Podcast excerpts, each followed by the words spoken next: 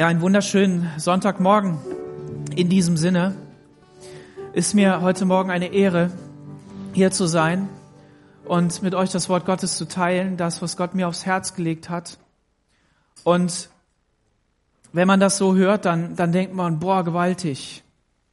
Aber wisst ihr was? Das ist nur im Glauben gewaltig. Weil ich selbst habe ähnliche Zweifel, wie ihr vielleicht, ähnliche Zurückhaltungen. All das, wenn ich auf das gucken würde heute Morgen, würde ich gar nicht hier stehen. Da würde ich sagen, lieber jemand anders, lieber irgendwas anderes, am besten gleich irgendwie raus. Aber nein, darum geht es nicht. Brees hat das gesagt, manchmal, manchmal sind die Umstände, manchmal ist das, was, was uns behindert, so groß, so stark, dass wir, dass wir gar nicht durchdringen, dass wir, dass wir wie eine Blockade das da haben. Ich leg das noch mehr aus oder spreche da noch mehr rein, als er vielleicht gesagt hat. Aber aber das ist nicht der Punkt, daran sollen wir uns nicht aufhalten. Ich bin Gott so dankbar, dass ich diese Bibelstelle gefunden habe. Denn, denn immer getrost und wissen, solange wir im Leib leben, wir fern vom Herrn sind. Ja, wenn du das mal jemandem gesagt hättest, hätte er dir gesagt, du, du bist ein falscher Prophet. Der Herr ist doch ganz nah, ist doch in deinem Herzen. Gott ist uns nahe geworden. Ja, das stimmt. Aber wisst ihr, das ist mit dem Glauben ist nicht so, so eindimensional. Wir können nicht immer alles in einen Satz packen, sondern es sind viele Facetten, die da sind. Und, und das ist genial, dass wir das auch in der Bibel finden. Und ähm, darüber dürfen wir uns freuen und fröhlich sein, weil das uns ermutigt, dass Gott für uns in jeder Situation eine Antwort hat. Eine Antwort hat, ähm, die über das hinausgeht, als dass du in, ein, in die Bibel hineinschauen könntest und sagen könntest, okay, Problem P, Absatz 3, Paragraph 5. Schauen wir mal nach, was der Herr dazu sagt. Nein, nein, so ist das nicht, sondern, sondern die Bibel ist noch viel genialer. Die drückt Sachen ganz einfach aus und sie sind dadurch nicht naiv.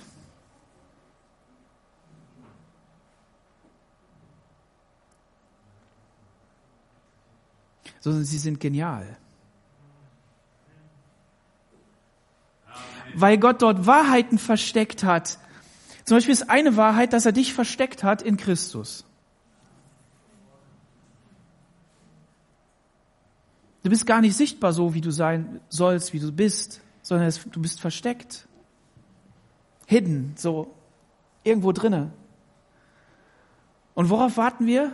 Auf das Offenbarwerden der Söhne Gottes. Ihr müsst mich korrigieren, wenn ich das jetzt falsch, ich habe das nicht aufgeschlagen. Und ich bin auch nicht so ein Experte, dass ich das alles perfekt zitieren kann. Aber spürt das mal nach. Ich lese jetzt hier das erste Kapitel der Apostelgeschichte vor. Und ähm, das hat es natürlich wieder in sich, wie jeder Bibeltext, okay? Aber du darfst gerne deine Bibel aufschlagen. Ich habe was Geniales gehört bei einer Beauty, äh, ähm, äh, YouTuberin, ich muss das überall erzählen, weil ich das einfach cool finde, die ist gläubig und ähm, die hat so 470.000 ähm, Follower und ähm, die hat dann irgendwann mal an, angefangen, über ihren Glauben zu sprechen. Und äh, dann haben, ihr hat ihre Community hat gesagt, come on, weiter, mach mehr, mach mehr davon. Ja, jetzt, jetzt, jetzt lehrt die in der Bibel. Einfach mal so. Ne? Erzählt einfach, wie sie die Bibel liest. Und eine Sache hat die erzählt, die bringt zum Gottesdienst eine frische Bibel mit. Ja, eine, eine Bibel, in der sie nichts markiert sonst. Und da markiert sie immer nur alle Bibelstellen, die gepredigt worden sind. Das heißt, wenn sie die aufschlägt, weiß sie genau, ob wir das schon mal gepredigt haben oder nicht. Und vielleicht sogar, was er noch gesagt hat. Geniale Idee. Ich bin immer froh, wenn man so, so, so, so, so Lifehacks rausfindet. Kennt ihr die? Ja, zum Beispiel bei der Sektflasche, ne, da hat so ein Plastikkorken und dieser Plastikkorken hat einen Deckel. Wisst ihr, wofür der Deckel ist? Dieser rote oder schwarze Deckel oder weiße Deckel, wisst ihr, wofür der ist? Du kannst ein großes Küchenmesser nehmen, kannst unten abschneiden, aber bitte nicht zu viel, sonst ist die Führung weg. So ein bisschen. Und dann kannst du den Deckel aufmachen, dann drückst du diesen Korken wieder in die Flasche, dann kannst du den Deckel nämlich zumachen. Du musst nicht immer die ganze Sektflasche auftrinken. Gut, ne? Lifehacks. Und Gott hat Lifehacks für dich. Und das ist gut, wenn wir die teilen. Wenn wir, wenn wir sagen, du pass mal auf, ich habe rausgefunden, in meinem Glaubensleben geht das so und so und so und so. Und dann sagt der andere, boah, das ist aber genial. Das muss ich mal nachmachen. Apostelgeschichte 1. Der erste Bericht, den ersten Bericht habe ich verfasst, lieber Theophilus, über alles, was Jesus von Beginn an tat und lehrte. Bis zu dem Tag, an dem er in den Himmel aufgenommen wurde, nachdem er den Aposteln, die er erwählt hatte, durch den Heiligen Geist Befehl gegeben hatte. Hat Gott dir Befehl gegeben? Ihnen hat er sich nach seinem Leiden durch viele eindeutige Beweise lebendig gezeigt. Er ließ sich unter ihnen 40 Tage lang sehen und redete mit ihnen vom Reich Gottes. Und als er mit ihnen zusammen war, befahl er ihnen, Jerusalem nicht zu verlassen, sondern die Verheißung des Vaters zu warten, die ihr sagt er, von mir gehört habt. Denn Johannes hat mit Wasser getauft, ihr aber sollt mit Heiligem Geist getauft werden. Nicht lange nach diesen Tagen. Und die zusammengekommen waren, fragten ihn, Herr, wirst du in dieser Zeit das Reich Israel wieder aufrichten? Er sagte aber zu ihnen, es gebührt euch nicht Zeit oder Stunde zu wissen, die der Vater in seiner eigenen Autorität festgesetzt hat, sondern ihr werdet Kraft empfangen, wenn der Heilige Geist auf euch gekommen wird und werdet Zeugen für mich sein in Jerusalem und in ganz Judäa und in Samarien bis an das Ende der Erde. Und als er das gesagt hatte, wurde er vor ihren Augen aufgehoben und eine Wolke nahm ihn auf vor ihren Augen hinweg. Und als sie ihm nachsahen, wie er zum Himmel fuhr, da standen plötzlich zwei Männer in weißen Gewändern bei ihnen, die sagten, ihr Männer von Galiläa, was steht ihr da und seht zum Himmel dieser Jesus, von der vor euch weg in den Himmel aufgenommen wurde, wird so wiederkommen, wie ihr ihn zum Himmel habt auffahren sehen.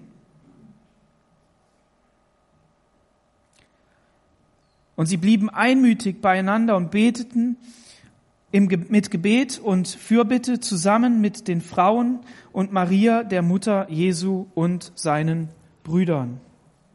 Bis hierhin.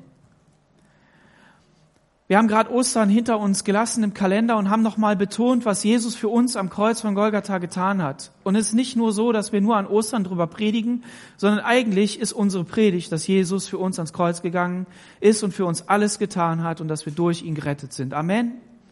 Das ist unsere Predigt.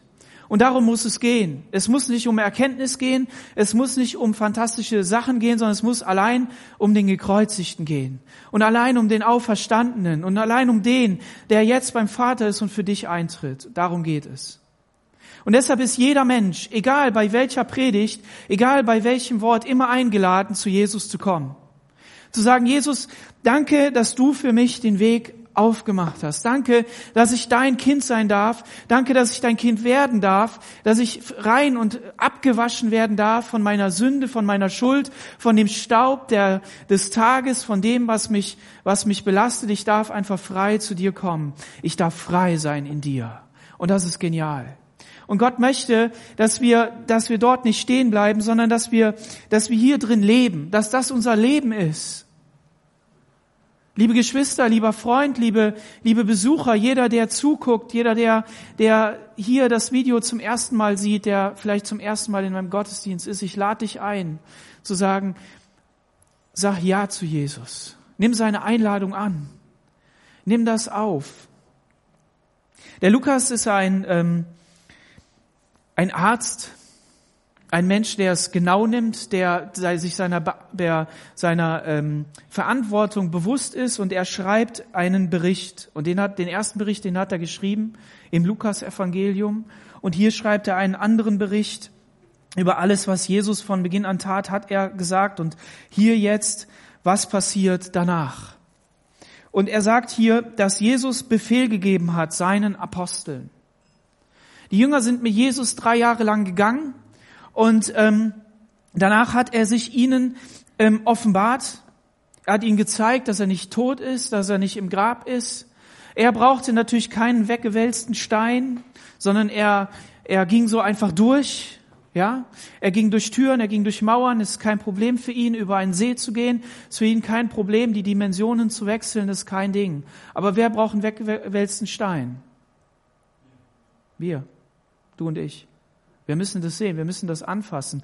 Wir müssen, im Johannesevangelium heißt es, ähm, wir berichten euch von dem, was wir angefasst haben, was wir gesehen haben. Und wenn ich nicht Jesus erlebt hätte, wenn ich nicht sagen könnte, Jesus hat mir meine Schuld und Sünde vergeben, ich habe ihn erlebt in Führungen meines Lebens, ich habe ihn erlebt in unserer Familie, ich, ich, ich weiß, dass es so ist, dann bräuchte ich hier gar nicht zu predigen. Weil das ist das Prinzip. Das Prinzip ist, Jesus möchte dir persönlich begegnen. Er möchte dir zeigen, dass er dein Gott ist. Nicht jeder erlebt ein Wunder, dass er geheilt wird. Nicht jeder erlebt die volle Bandbreite der, der, der Fülle Gottes.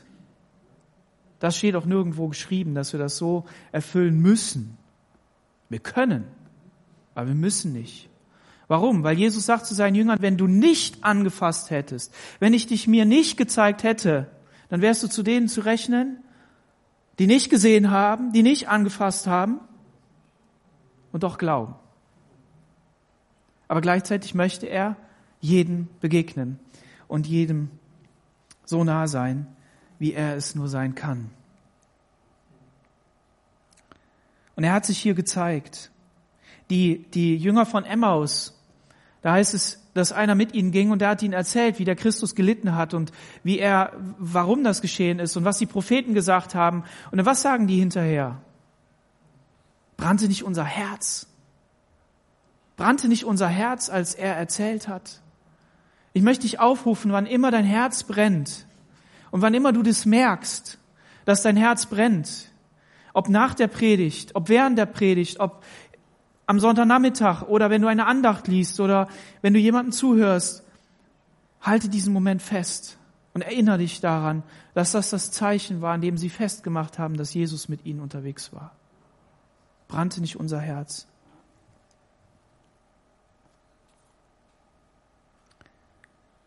Und er ist 40 Tage mit ihnen unterwegs gewesen und redete mit ihnen vom Reich Gottes. 40 Tage lang vom Reich Gottes geredet. Drei Jahre Ausbildung, in denen sie nicht geglaubt haben, kommen wir gleich noch zu. Und dann vom Reich Gottes erzählt und gesagt, wartet in Jerusalem, kommen wir auch gleich zu. Der Heilige Geist wird kommen und wird euch erfüllen. Und all das schlummerte jetzt in ihnen.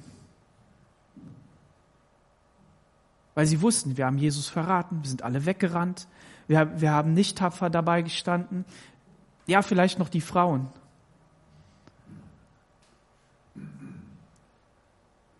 Oder der eine Jünger, der unterm Kreuz stand. Aber für Jesus ist das unwichtig. Ist das schon mal aufgefallen? Nicht unwichtig, dass er es nicht benennt. Nicht unwichtig, dass er in die Situation nicht reinspricht. Dass er nicht vorher eine Prophetie gibt, einen Zuspruch, eine Ermutigung oder Vergebung. Sondern unwichtig in dem Sinne, dass er sagt, das ist für mich kein Problem. Ich kann damit umgehen. Und ich führe dich dahin, dass du es dann auch kannst durch meine Kraft.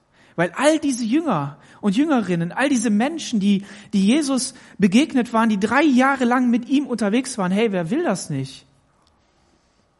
Haben ihn ja verlassen. Und er hat trotzdem seine Gemeinde gebaut. Überleg mal, welche, welche, verwerfen wir den Gedanken. Und als er mit ihnen zusammen war, befahl er ihnen, Jerusalem nicht zu verlassen, sondern die Verheißung des Vaters, auf die Verheißung des Vaters zu warten, die ihr, sagt er, von mir gehört habt. Johannes Evangelium Kapitel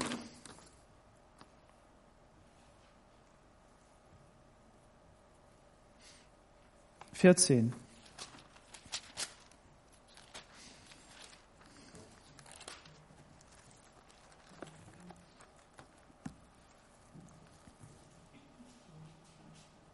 Vers 26.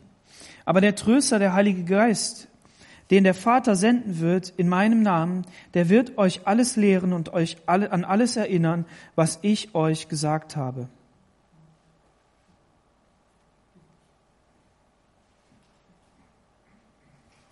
Den der Vater senden wird in meinem Namen. Jesus musste gehen, damit der Heilige Geist gesandt wird, damit wir erfüllt werden können mit der Kraft des Heiligen Geistes. Und deshalb ist es so, so schade, dass erstens die Gemeinde Jesu in einem großen Teil nicht erkennt, dass es noch die Kraft des Heiligen Geistes gibt. Und die gab es nicht nur mal für seine Jünger, sondern die gibt es auch heute noch. Aber es ist auch so schade, dass die, die eigentlich erkannt haben, dass der Heilige Geist wirkt, so wenig mit ihm unterwegs sind. Und da bin ich als Erster gefragt. Und ich wünsche mir so sehr, dass der Heilige Geist und seine Kraft noch viel mehr wirkt. Wer will das nicht? Wer möchte das von euch? Wer möchte das? Wer hat es von euch schon mal erlebt, wenn ich an die Alten denke? Jetzt sage ich das mal so. Wer hat es erlebt? Wünschen wir uns das nicht? Aber nicht nur, weil Pfingsten vor der Tür steht, sondern weil wir, weil wir das brauchen. Warum habe ich den Impuls bekommen, über dieses Thema zu sprechen? Weil ich mir gedacht habe, Daniel, was willst du denn predigen in einer Zeit, wo man nicht weiß, was, was, was abgeht, was los ist, wem man glauben soll und wem man nicht glauben soll, was die Wahrheit ist und was nicht die Wahrheit ist. Und es ist auch noch mehr als das, denn wir wissen noch nicht mal, was die Zukunft ist. Bevor wir all diese Jahre erlebt haben, die wir erlebt haben, da haben wir auch gesagt, wir wissen nicht, was die Zukunft ist. Und wenn man in Bonn im, im Haus der Geschichte ist, dann sieht man, dass zu jeder Epoche und in jeder Zeit irgendeine Gefahr da war. Und gut, an manche Gefahren hat man sich gewöhnt. Manche Gefahren werden vielleicht auch einfach nur aus dem Keller geholt und man hat das eigentlich so als gesamtes Volk gar nicht erlebt. Kann sein. Aber es ist ja nun doch etwas, an vor dem wir stehen, wo wir nicht wissen, was ist. Und dann habe ich gedacht, ja, das Einzige, was wir tun können, ist das, was er Jesus gesagt hat. Er befahl ihnen, in Jerusalem zu bleiben und auf die Verheißung des Vaters zu warten. Liebe Gemeinde, lasst uns auf die Verheißung des Vaters warten. Immer wieder. Die Apostel und die Jünger wurden immer wieder erfüllt mit der Kraft des Heiligen Geistes. Manche wurden, mussten darüber belehrt werden. Ihnen musste gesagt werden, wie das bedeutet. Sie hatten davon noch nicht was gehört. Aber lasst uns diesen Mut haben, darüber zu lernen und, und darüber zu sprechen und zu sagen, Jesus, wir brauchen die Kraft des Heiligen Geistes. Wir brauchen die. Denn Johannes hat mit Wasser getauft. Das haben wir auch gemacht letzten Samstag. War doch letzter Samstag, oder?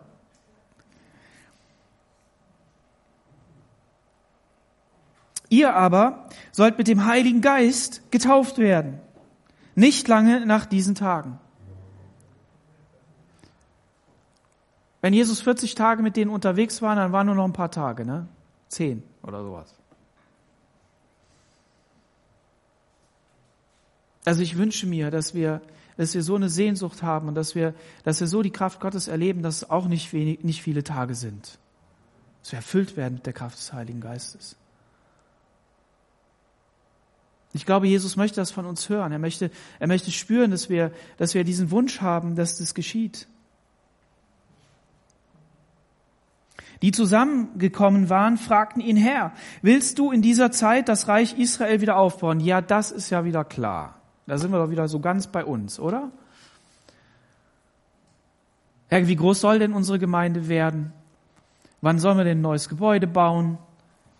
Ähm, wir müssten mal aber dies machen, wir müssten mal jenes machen. Es wäre doch mal cool, wenn wir mal hätten. Wann wirst du dein Reich aufbauen? Erweckung für Deutschland. Boah, und dann werden die Gemeinden voll und dann wird, wird gepredigt, das ist jetzt nicht abfällig. Dann wird gepredigt, ja, wir müssen uns vorbereiten, wenn alle sich bekehren, dass wir auch bereit sind, dass wir die aufnehmen können.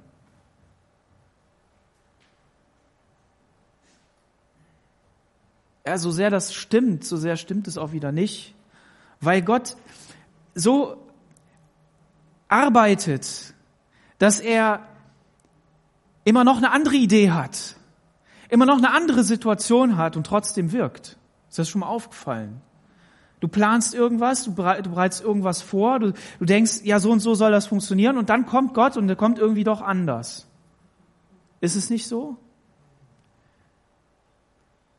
Und wenn die Horrorvorstellungen der Menschen so ihren Lauf nehmen in den nächsten Jahren oder Monaten, keine Ahnung, dann sind wir in der Situation, in der können wir als Gemeinde Jesu gar nicht so arbeiten, wie wir bisher gedacht haben, dass wir arbeiten müssten, oder? Zumindest im Menschlichen nicht. Sondern wir, was wir, was wir haben, und hier, hier heißt es dann, ähm, Herr, wann wirst du dieses Reich aufrichten? Und was antwortet Jesus diesen Menschen? Was antwortet er dir und mir? Er antwortet, es gebührt euch nicht Zeit oder Stunde zu wissen, die der Vater in seiner eigenen Autorität festgelegt hat. In der Offenbarung heißt es über die Zahl 666 und über diese Zeichen und so weiter, da heißt es, wer, wer, wer, wer Weisheit hat, wer Erkenntnis hat, der wird sehen, ne? Oder so ähnlich. Ich sage jetzt mal mit meinen Worten. Der wird es erkennen. Und hier sagt Jesus, gebührt euch nicht Zeit und Stunde zu wissen, wann was wie ist. Also wir sind ja schon mal besser dran als, als, als Jünger, zumindest ähm, in einem Punkt. Ähm, Israel als Staat gibt's schon mal. Ne? Dann streiten sich die Leute wieder darüber, ob das das Israel ist, aber ist ja mal egal, es gibt's auf jeden Fall. Ja? So, und man streitet sich auch über Jerusalem und über den Ölberg und über den Tempel und über, ach, was weiß ich, was man sich alles streitet dort. Also wir, wir sehen eindeutig, dass Dinge, die in der Bibel gesagt werden, dass wir die auf jeden Fall schon mal sehen können, dass wir Teile davon sehen können. Und der Punkt ist der, wenn diese Zeichen uns hindeuten auf Jesus, hindeuten auf die Wahrheit, dann ist auch egal, wann was wie geschieht, sondern wir, wir lenken unser Herz auf ihn, der für uns alles ist. Amen. Ich habe das am Mittwoch gesagt. Wenn du auf der Autobahn fährst und du hast ähm, noch 200 Kilometer bis München, du hast 200 Kilometer bis Berlin oder 300 bis Frankfurt oder wo auch immer du hin willst, dann, ähm, dann brauchst du dieses Schild. Gut, heutzutage nicht mehr ganz so, weil man ja Navi hat, da weiß man ja ganz genau, wo man ist. Aber ähm, im Prinzip hat man das, ne? So, und dann freut man sich. Und ähm, vor allen Dingen diese letzten 100 Kilometer, immer wenn wir von hier nach München gefahren sind, dann war diese Strecke zwischen Augsburg und München oder die von Nürnberg nach München. Das war, die Nürnberger war eine einzige Heizerstrecke. Da musste man gucken, dass man die 140 erreicht oder 150 oder 160, weil drei Spuren so fuhren.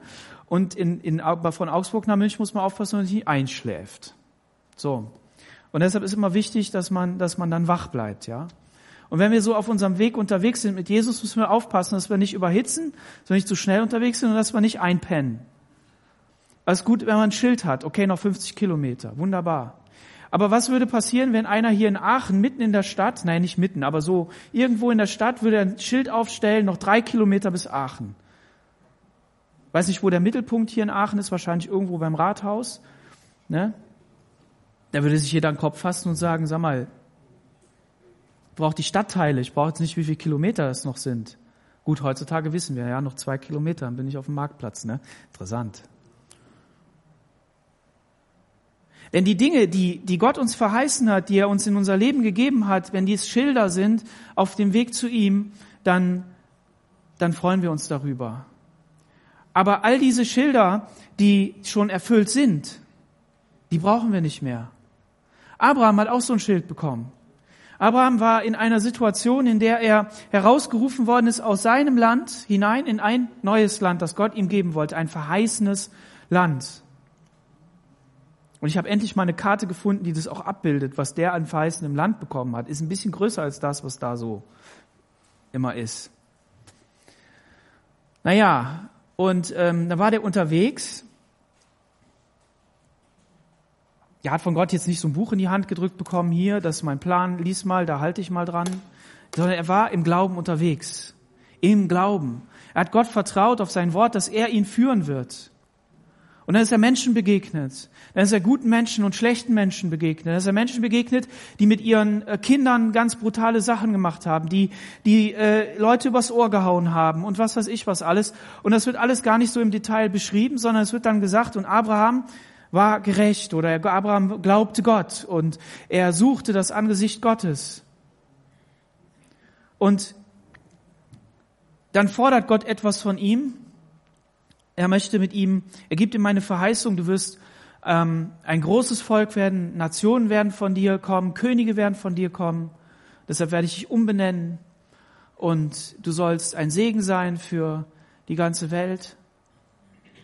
Und dann hat Gott ihm ein Zeichen gegeben für diesen Bund, den er mit ihm gemacht hat, die Beschneidung. Und diese Beschneidung war an seinem Körper, an dem intimsten Bereich, damit er daran erinnert wird, wer Gott ist. Dass es wichtig ist, dass man Gott treu ist, gerade im Bereich der Sexualität. Dass man da keinen Unsinn betreibt. Was passiert, wenn Menschen in ihrem Bereich der Sexualität Unsinn machen in ihrem Leben? Äh, nehmen wir mal an, du hast eine Familie, du bist verheiratet und du hast Kinder und du würdest jetzt auf einmal denken, ja, meine Frau ist nicht mehr schön genug, da gibt's eine schönere, so. Oder Frust oder was. Du würdest jetzt einfach mit der irgendwie zusammen sein. Würde dann dein Leben noch so weiterlaufen wie bis jetzt? Ja, in der Regel nicht. Sondern du zerstörst deine Familie, du zerstörst dein Erbe, du zerstörst die Zukunft deiner Kinder, deiner Frau, du zerstörst alles Mögliche. Und das Einzige, worauf diese Geschädigten dann setzen können, ist die Gnade Gottes in ihrem Leben, dass sie doch wieder zurechtkommen, oder? Deshalb sind wir verantwortlich, persönlich, für die Generationen, die nach uns kommen. Amen. Wir leben nicht nur im Hier und Jetzt, sondern wir leben auch für unser Morgen, aber auch für das Morgen unserer Kinder, für das Morgen unserer, unserer ähm, Leute, die nach uns kommen. Warum? Weil wenn, wenn ich präge, dass ich Gott kenne, wenn ich präge, dass ich weiß, wo Jesus ist, mindestens, wenn ich sein Leben durch mich fließen lasse, dann prägt das Generationen nach mir. Und ich möchte an dieser Stelle wieder und wieder und wieder sagen, wenn du eine gescheiterte Ehe hast, wenn du alles vermasselt hast, wenn du es mit deinen Kindern nicht hingekriegt hast, aber eins weißt du,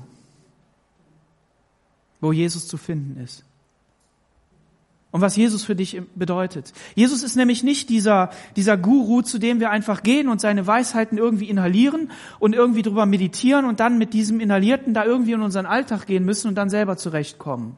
Sondern Jesus ist einer, der sagt, pass mal auf, komm doch einfach zu mir, bring alle Schuld und Sünde, alle Last zu mir an mein Kreuz, leg's dort ab und dann komme ich mit dir in deinen Alltag. Dann verändere ich dich.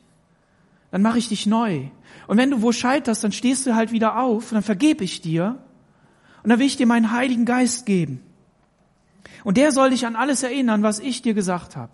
Dass du mein Kind bist, dass du erlöst bist und dass du meine Kraft brauchst in deinem Alltag. Und das sagt er hier in Vers 8, sondern sondern das Gegenteil von Wissen, wann was geschieht, wann was wie passiert auch in deinem Leben ist das Sondern des Herrn, sondern ihr werdet Kraft empfangen. Kraft des Heiligen Geistes. Sehnen wir uns danach, Kraft des Heiligen Geistes zu haben? Sehnen wir uns danach? Wir haben gestern ein wunderbares Seminar gehabt, ähm, so eine äh, Kleingruppenleiterschulung und ähm, da waren zehn Leute. Ähm, die Anna hat das richtig fantastisch gemacht. Und ähm, vielen Dank auch an dieser Stelle nochmal. Und ähm, da hat sie was gesagt. Es gibt Zweifel im, im Leben eines Leiters, also jemand, der für jemanden verantwortlich ist oder der jemandem was beibringt. Dass er denkt, ja, wieso ich? Ich kann das doch gar nicht. Bin unfähig, krieg das doch gar nicht hin. Und dann hat sie gesagt, dann geh doch hin und nimm Bibelverse und sprich sie laut aus über deinem Leben, dass du sie selber hörst. Im Vertrauen auf Gott, dass er Kraft schenkt, als Proklamation über deinem Leben, weil es Wahrheit ist. Warum? Weil wir im Leib sind und fern vom Herrn, aber im Glauben an ihm festhalten, wie Paulus im zweiten Korintherbrief sagt. Kraft empfangen, wenn der Heilige Geist auf euch kommen wird. Und ihr werdet Zeugen für mich sein in Jerusalem und in ganz Judäa und in Samaria und bis an das Ende der Erde.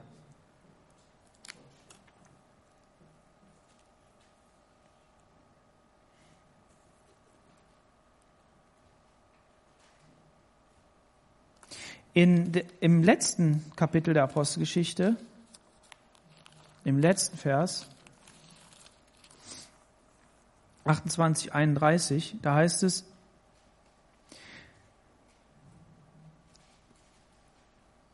Paulus predigte das Reich Gottes und lehrte von dem Herrn Jesus Christus, ungehemmt und mit aller Freimütigkeit. Paulus war ein Mann, der erfüllt war mit der Kraft des Heiligen Geistes, der den Heiligen Geist gesucht hat, der die Nähe Gottes gesucht hat und der, der gesagt hat, mein, mein Anliegen ist es, erfüllt zu sein mit dem Maximum der Kraft Gottes, was möglich ist. Und auch wenn ich jetzt hier in meiner, meiner sogenannten Mietswohnung sein muss, weil ich da bleiben muss, so will ich doch jedem, der kommt, Gottes von Gottes Reich erzählen von, von seiner Kraft. Und ich will erfüllt sein mit der Kraft des Heiligen Geistes. Und so hat es viele Menschen in der Bibel ge gegeben, die erfüllt waren mit der Kraft des Heiligen Geistes. Wenn wir an Mose denken, der Gott gesehen hat und das, die Herrlichkeit war auf seinem Gesicht, sein Herz war erfüllt mit Gottes Geist. Wenn wir an David denken, der ein durch, sehr wohl durchwachsenes Leben hatte mit allen Facetten, der aber doch König auch in Israel war, und der immer wieder die Gegenwart Gottes gesucht hat, der, der ein, ein demütiges Herz hatte, ein Herz nach dem Herzen Gottes, auch und trotzdem, dass er Fehler gemacht hat, erfüllt war mit seiner Kraft. Oder wenn wir an Zacharias denken, ähm, der die Verheißung hatte, deine Frau wird schwanger werden und Gott erstmal nicht geglaubt hat, aber dann erfüllt worden ist mit der Kraft des Heiligen Geistes. Oder wenn wir an ähm, die Propheten denken, ein Elia, ein Elisa, die auf ihrem Berg gewohnt haben. So richtige Propheten, ja, die den Leuten auch mal ordentlich Bescheid gesagt haben und die in der Kraft Gottes unterwegs waren, die Dinge vorausgewusst haben. Aber diese alten Propheten, diese alten Männer und Frauen, die im Alten Testament unterwegs waren, sie sind nur Wegweise auf das, was Gott eines Tages machen will, was er getan hat und was Jesus jetzt hier verheißt. Nämlich, dass dieser Heilige Geist, der auf Männer und Frauen besonders gekommen ist, punktuell, der soll ausgegossen werden auf alle Menschen. Der soll ausgegossen werden in dein und mein Herz. Und da geht es dann nicht mehr darum, ob du dich würdig fühlst in dem Sinne, ob du, ob du denkst, dass du das kannst, ob du denkst, ob du überhaupt fähig bist, das zu tun, sondern es geht hier einfach nur darum, ob du dein Gefäß aufmachst und sagst, Heiliger Geist, komm. Das ist das, was Jesus hier seinen Jüngern sagt. Dann werdet ihr Zeugen für mich sein in Jerusalem und in ganz Judäa und Samaria und bis an das Ende der Erde. Lass uns die Kraft des Heiligen Geistes in unserem Leben haben, damit wir Zeugen sind von ihm und nicht Zeugen für irgendwas anderes. Das ist unser Anliegen. Es können aber auch Babys erfüllt sein mit der Kraft des Heiligen Geistes. Es gibt zwei Babys, die sind sich begegnet und dann hüpfte das eine Baby, als es das andere gesehen hat. Im Geist. ja, es ist wunderbar, mit Babys im Bauch zu reden. Mit der Hanna habe ich auch intensiv geredet im Bauch. Mit den anderen auch, aber ich erinnere mich da ganz besonders dran. Da habe ich immer die Spieluhr aufgezogen, weil die immer so unruhig war, wenn die Doro sich hingelegt hat, die Mama. Und dann hat sie dann auch geschlafen, als sie es verstanden hat. Ja, und ähm, dann ist sie rausgekommen und dann hat sie geschrien und die Mama, die musste noch ähm, genäht werden oder so in der Art. Auf jeden Fall war ich da mit der Hanna und der Hebamme und die hat geschrien und dann habe ich diese Spieluhr rausgezogen. Nein, zuerst habe ich sie angesprochen und dann ist sie schon leise geworden. Boah, das war ein Gefühl. Und dann habe ich die Spieluhr aufgezogen, dann ist sie richtig ruhig geworden. So, wir können für unsere Babys im Bauch beten, dass sie mit der Kraft des Heiligen Geistes erfüllt werden können. Die sind schon richtige Menschen, denen man reden kann, denen man was beibringen kann. Ja, das ist wunderbar. Das ist herrlich. Lass uns dafür beten, dass unsere Kinder die Kraft des Heiligen Geistes erleben, dass sie schon erfüllt werden und einen Geschmack davon bekommen, wer, wer Jesus ist.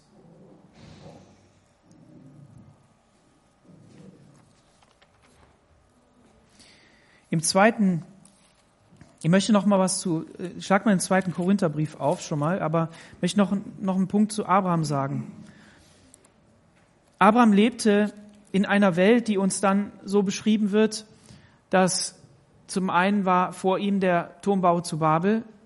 Da sieht man dann mal so die Größendimension, die also wenn ihr euch den Turmbau zu Babel angucken wollt, müsst ihr nach Straßburg fahren. Ja, da ist er ja auch wieder aufgebaut. Das Europaparlament sieht ungefähr so aus wie der Turmbau zu Babel. Und ähm, von oben sieht es aus wie ein Kolosseum. Könnt ihr bei Google Maps nachgucken. So, ähm, und auf jeden Fall, das war die Welt. Die war, wurde ja zerstört vorher, weil so viel Gewalttat auf der Erde war. Die Sintflut kam, Gott hat die Menschen erlöst von diesem Übel. Und ähm, naja, dann ähm, und dann waren da zwei Städte in Abrahams Leben, Sodom und Gomorra, und ähm, Abraham hat für die gebetet. Es lohnt sich immer zu beten, egal wie schlecht die Situation ist. Aber es hat irgendwie nicht ausgereicht und dann ähm, ist aber ein Gerechter noch geflohen, Lot, ja, und Gott hat ihn bewahrt. Zweiten Petrusbrief muss man nachlesen. Der gerechte Lot litt unter den Anfeindungen, litt unter den der, der, ich will das mit meinen Worten sagen, der Vergewaltigung seiner Seele mit dem, was sie da gemacht haben.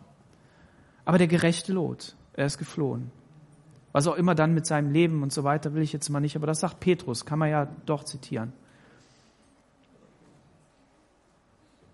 Und diese beiden Städte müssten verwüstet werden durch Feuer. Warum? Weil da so viel Schandtat war. So viel Hurerei und alles Mögliche, Sodomie. Weil Gott es einfach nicht, das ging nicht. Aber hat sich Abraham dadurch beeinflussen lassen? Nein, hat er nicht. Dann hat er eine Verheißung gekriegt, dass er ein Baby kriegt, dass er ein Kind kriegt. Und dann muss er 25 Jahre warten oder so ähnlich. Hat er sich da beeinflussen lassen? Ja. Ja. Oh Mann. Manchmal sind es nicht die großen Sachen, die uns beeinflussen, sondern so die einfachen Sachen. Und das nehmen wir dann als Hinderungsgründe, um Gott zu dienen, um, um dran zu bleiben, nicht mehr so sehr danach zu suchen vielleicht, irgendwie auszusteigen. Aber tun wir das nicht, sondern, sondern lasst uns, lasst uns daran festhalten, was, was Jesus gesagt hat. 2. Korinther Kapitel 1, Vers 20.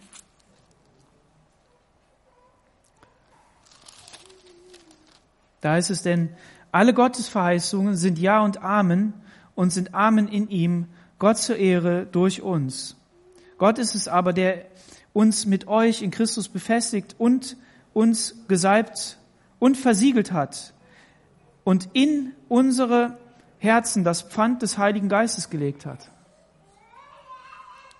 In dich und mich ist das Pfand des Heiligen Geistes gelegt. Was ist ein Pfand? Wenn du ein Pfand hinterlegst, sagst, ich komme wieder und ich löse mein Versprechen ein. Ich kaufe dieses Grundstück. Ich, ähm, ich bringe die Schlittschuhe wieder zurück. Ich, ähm, was weiß ich was, man alles so, wo man so ein Pfand ablegen kann. Ja, und genauso hat Gott das auch gemacht. Wenn, wenn, wenn du spürst, dass der Heilige Geist in dir ist, ja, ich spüre den ja nicht, aber sei sicher, dass der Heilige Geist in dir ist, weil du glaubst an Jesus. Und ohne den Heiligen Geist geht es überhaupt nicht. Und das ist der Beweis dafür, dass Gott sagt, ja, weißt du was? Eines Tages werde ich mich dir komplett offenbaren. Ich werde dich komplett verwandeln und du sollst bei mir wohnen in meiner Herrlichkeit.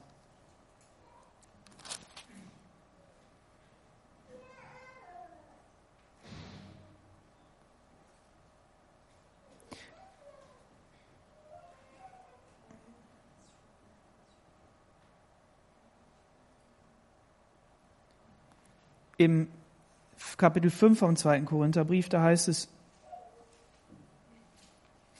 Vers 9, darum setzen wir auch unsere Ehre dafür ein, ihm zu gefallen, ob wir da heim oder in der Ferne sind oder Fremde sind. Denn wir müssen alle vor dem Richterstuhl Christi offenbar werden, damit ein jeder empfange, je nachdem, wie er gehandelt hat im Leib, sei es gut oder böse. Es ist so gut, wenn wir, wenn wir zulassen, dass die Kraft des Heiligen Geistes unser Leben mehr und mehr verändert, sodass wir, sodass wir umgestaltet werden in sein Wesen. Und der Römerbrief sagt, wir können das nur tun, indem wir, indem wir ähm, verwandelt werden in unserem Denken, dass unser Denken verändert wird durch sein Denken. Und Petrus sagt, legt das Alte einfach ab und zieht den neuen Mantel an, zieht das Neue an. Also wir haben so viele Hinweise darauf, dass, dass wir, dass nicht unser Ziel nicht nur einfach ist, Jesus am Kreuz kennenzulernen und zu sagen, das war's, sondern darin weiterzuleben und weiter zu wachsen. Und heute Morgen eben diese Betonung darauf, dass wir, dass wir wirklich mit der Kraft des Heiligen Geistes ausgerüstet werden. Im zweiten Kapitel der Apostelgeschichte heißt es dann, und sie, sie waren da zusammen und haben gebetet, und dann kam die Kraft des Heiligen Geistes, und sie, der Heilige Geist fiel auf sie, und da waren äh, Zungen wie von Feuer auf ihren, auf ihren Köpfen, und die, die Städte erbebte, und äh, die Leute haben gedacht, was für Spinner. Aber Gott ist genial. Wenn er sowas beschreibt und in so, so Nebensätzen, dass dann da ganz viele Leute waren und so, dann, dann, dann meint er, dann meint er geniale Sachen. Der hat, der hat so viele Internationale zusammengebracht, dass die, dass die da waren. Wenn Israel nur so ein, so ein, so ein Stadt am hinterletzten Eck wäre und es uninteressant gewesen wäre, nach Israel zu kommen, dann wären da nicht so viele Leute gewesen.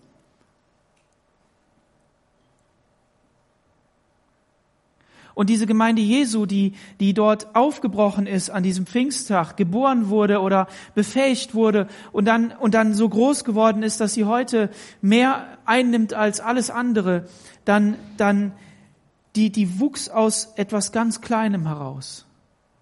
Aus Anfängen, wo du denkst, ja, das hat doch alles überhaupt gar keinen Sinn, das macht doch gar keinen Sinn.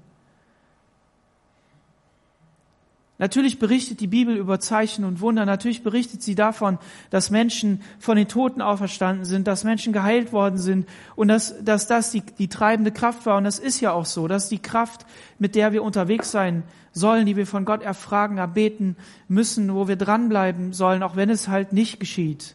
Aber glaubt doch nicht, dass jeder das so gesehen hat. Dass jeder das immer so gesehen hat. Das ist das, was die Bibel uns berichtet. Das ist die Wahrheit. Aber das ist nicht der objektive Bericht der, der Menschen, sonst hätten sie doch Jesus nicht ans Kreuz genagelt. Sonst hätten sie doch nicht immer noch ein neues Zeichen gefordert. Die haben ja sogar noch am Kreuz ein Zeichen gefordert. Er hat ja nicht genug Zeichen gegeben. Reicht das nicht aus, 5000 Menschen plus Frauen und Kinder zu, zu sättigen und zu sagen, ja, pff, was wollen wir denn mehr? Wenn doch alle zu essen haben, reicht das doch.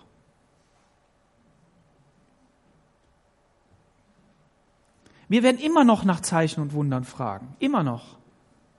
Warte doch nicht darauf, dass Zeichen und Wunder in deinem Leben geschehen. Sondern häng dein Vertrauen und dein Glauben wirklich an, an Jesus und halte daran fest. Sei ermutigt darin.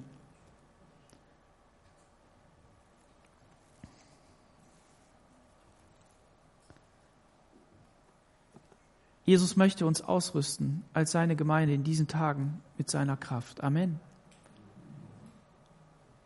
Und ich kann das nicht in euch hinein drücken. Das möchte ich auch nicht. Ich kann ein Wort des Glaubens aussprechen. Ich kann ein, ein Wort der Predigt aussprechen, was Glauben in dir erzeugen kann. Halte diesen Glauben fest und bete darum. Und lass uns, lass uns gemeinsam ihn suchen. Ich werde werden einen Termin finden, wo wir wieder Gebetsabende haben, wo wir, wo wir einfach da nochmal eine Schippe drauflegen wollen, auch gemeinsam so. Aber lass es von ihm abhängig machen, nicht in unserer Anstrengung, sondern diesem Impuls nachgehen und sagen, Jesus, du hast uns darauf hingewiesen. Ich möchte auch den, den Getauften, den frisch Getauften sagen, streck dich danach aus, nach der Kraft des Heiligen Geistes. Bitte Gott darum, es zu tun dass er dich erfüllt, nochmal so ganz besonders und dir, und dir seine Kraft zeigt und gibt, dass du, dass du befähigt wirst, ihm in Vollmacht nachzu, nachzugehen, nachzulaufen. Damit wir wirklich aus der, aus der Unfreiheit in die absolute Freiheit der Kinder Gottes hineinkommen. Damit nicht Umstände uns bestimmen, damit nicht damit nicht Verhaltensweisen uns bestimmen, sondern die Wahrheit, die Gott in unser Leben hineingelegt hat. Und dann können wir eine, eine verändernde Auswirkung auf unsere Umgebung haben. Dann können wir, dann können wir ihnen lebendiges Wort bringen. Dazu sind wir berufen.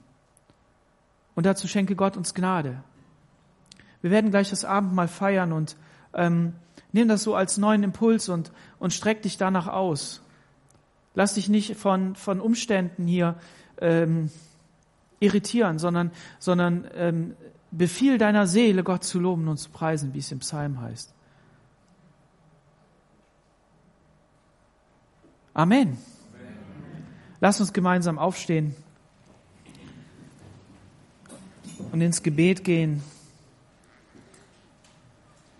Wenn das Lobpreisteam vielleicht auch nach vorne kommen kann.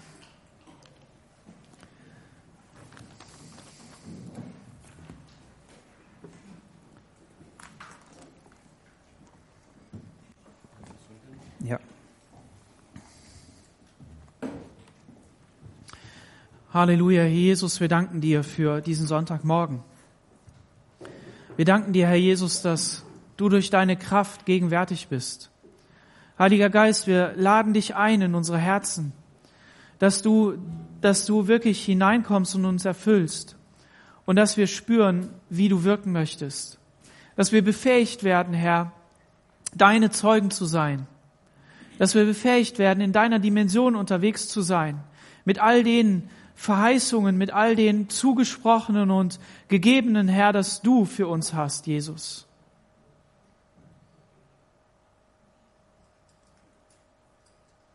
Wir beten, Herr, dass du das jedem Einzelnen klar machst. Dieser Heilige Geist wird euch erinnern an alles, was ich euch gesagt habe. Herr, ich bete für meine Geschwister, ich bete für alle Gäste, ich bete für alle Freunde, Herr, dass, dass du wirklich jedem Einzelnen diesen Weg aufzeigst, Herr. Ein Weg der Gnade, der Vergebung, der, des, des Angenommenseins, der, der Heiligkeit durch dich, Herr, der Heiligung durch dich, der Veränderung in diesem Prozess. Jesus, wir wollen wirklich deine Gemeinde sein. So rüste du deine Gemeinde aus und gib uns deine Kraft im Namen Jesus. Amen. Halleluja.